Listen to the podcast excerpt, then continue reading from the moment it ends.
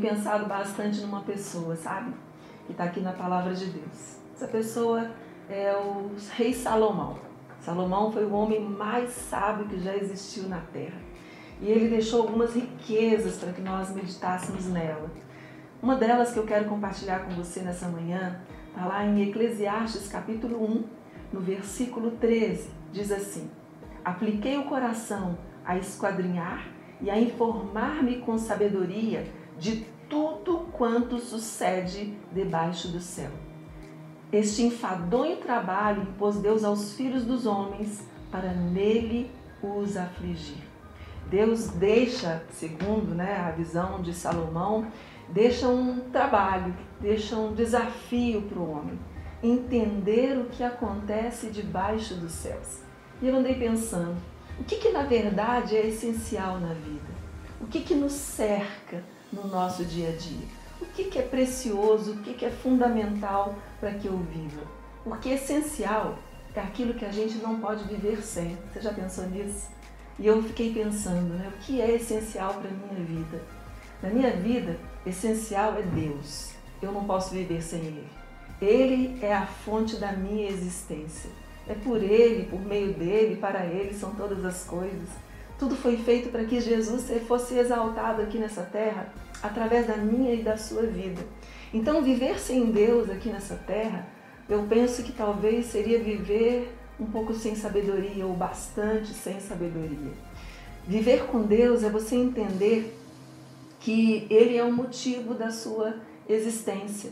É você entender que é nele que você vai encontrar todas as fontes para a sua vida. Fontes que vão te proporcionar alegria, prazer, vitalidade, paz, ou seja, tudo que você precisa. A ciência já comprovou a eficácia da vida de oração e a eficácia de uma vida espiritualizada. E nós precisamos nos espiritualizar, porque esse mesmo Deus, ele nos criou com espírito, alma e corpo. Então Deus, a meu ver, ele deve ser colocado em primeiro lugar na nossa vida, no nosso dia, porque ele é o nosso criador. Em segundo lugar, eu preciso entender que eu sou essencial.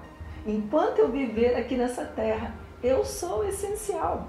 E eu preciso voltar os meus olhos para a minha vida e compreender Uau, quão, privilegi quão eu sou de ter uma vida para viver. E eu preciso ter comigo o entendimento que eu preciso me valorizar.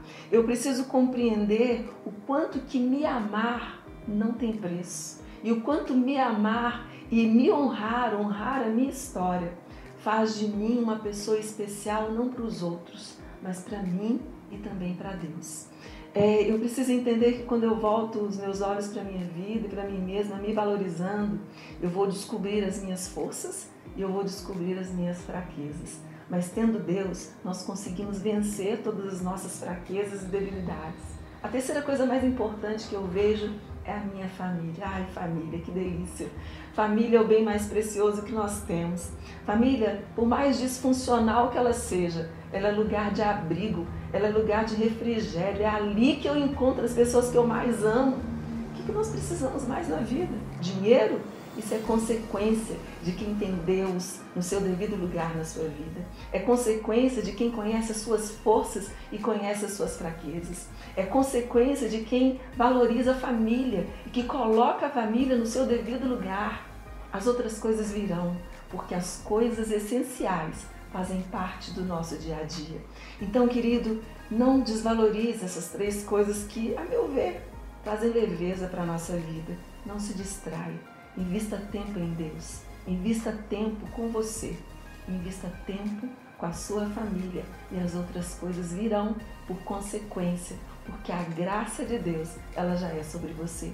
Que Deus abençoe o seu dia. Tenha um dia vitorioso, cheio de júbilo e de alegria, porque a vida é um presente de Deus. Deus te abençoe.